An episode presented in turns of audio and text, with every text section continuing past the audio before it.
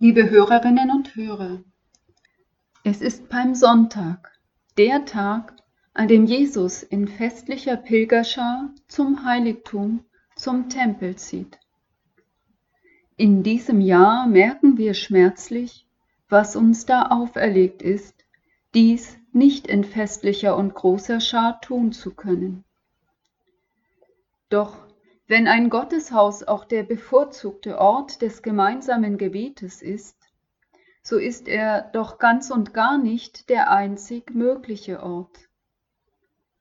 Jesus hat in der Natur gebetet.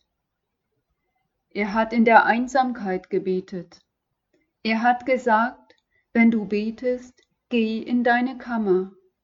Matthäus 6, 6. Nun zieht er nach Jerusalem hinauf, in die Stadt, die auf dem Berge liegt. Mit Gott im Herzen sind wir nie allein. Der heilige Bernhard von Clairvaux predigte einmal über verschiedene Aufstiegsorte und erläuterte, was der Berg als Gebetsort des Herrn an Einsichten für Fragen nach Weg und Ziel vermitteln kann. Er sagte, Steig daher auch du hinauf, um zu beten, wenn du siehst, was du tun sollst, damit du auch die Kraft erlangst, das zu tun, was du siehst. Du weißt ja, dass im Gebet die feste Entschlossenheit geschenkt wird. Bete inständig, bete beharrlich, wie auch jener die Nacht im Gebet verbrachte, und der gute Vater wird dir den guten Geist geben, wenn du ihn darum bittest. Zitat Ende. Als im Kloster wohnende Hausgemeinschaft hier in Helfta nehmen wir sie selbstverständlich auch im Herzen in unsere Liturgie mit. Um ein bisschen zu illustrieren, wie wir dieses Mitnehmen verstehen, möchte ich weitergeben, was ich kürzlich in einer Zeitschrift las. Durch die Berufung und den Eintritt in den Orden gehören wir Gott auf besondere Weise an. Von uns gilt ja vorzüglich, ihr seid Mitbürger der Heiligen und Hausgenossen Gottes. Epheser 2,19 Als solche sind wir ausschließlich für seinen Dienst bestimmt. Alles, was wir deshalb tun, vorausgesetzt, dass es im rechten Geiste geschieht, ist Dienst Gottes und hat vor Gott einen Wert, da es auf seine Verherrlichung abzielt. Zitat Ende.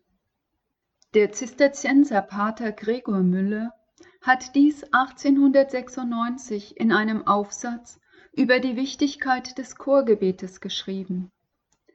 Er setzt fort, die Überzeugung, das Durchdrungensein von der Wichtigkeit der Berufsarbeit trägt in jedem Stand viel, wenn nicht alles, zur gewissenhaften, aber auch gedeihlichen Ausführung derselben bei. Die, welcher wir im Chor obliegen, ist eine der erhabensten und heiligsten, welche es für den Menschen auf Erden geben kann, aber auch die wirksamste und gemeinnützigste. Soweit Pater Gregor Müller. Gottesdienst und Chorgebet sind die beiden Eckpfeiler unseres stellvertretenden Dienstes für die Welt.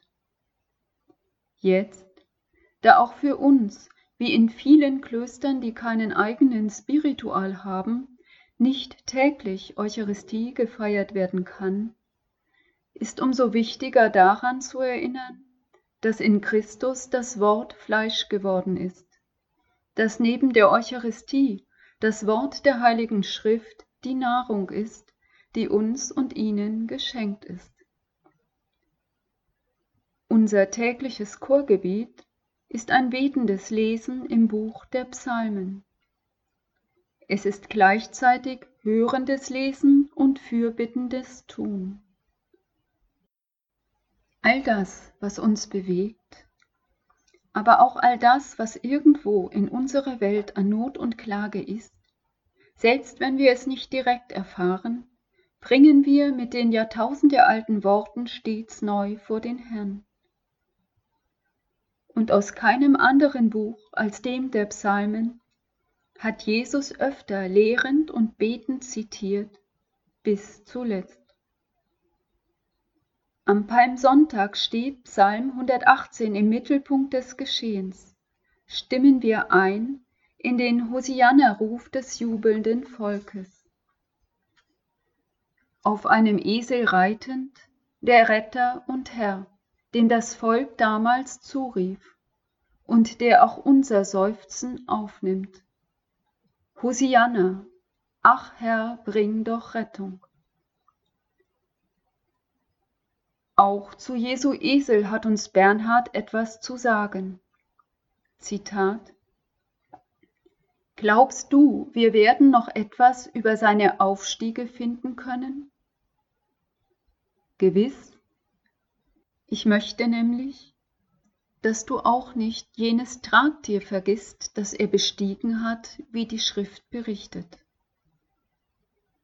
Wenn dir nun also sowohl die Erkenntnis zu Gebote steht, als auch das Wollen bei dir vorhanden ist, was wirst du dagegen tun, dass du keinen Weg findest, das Gute auszuführen?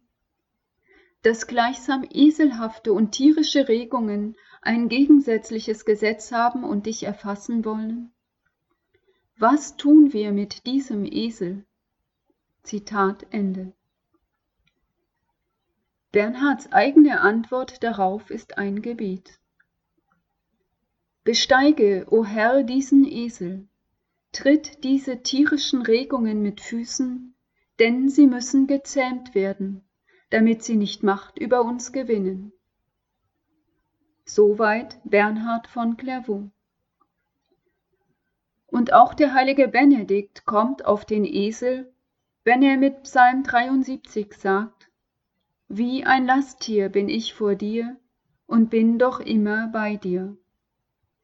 Regel Benedikt Kapitel 7 Vers 50 Ja, wir alle sind immer beim Herrn in jeder Lebenslage. Als Hausgenossen Gottes, die wir hier täglich im Gebet vor Gott in unserer Kirche stehen dürfen, erbitten wir ihnen den Segen vom Haus des Herrn her. Behüte sie Gott.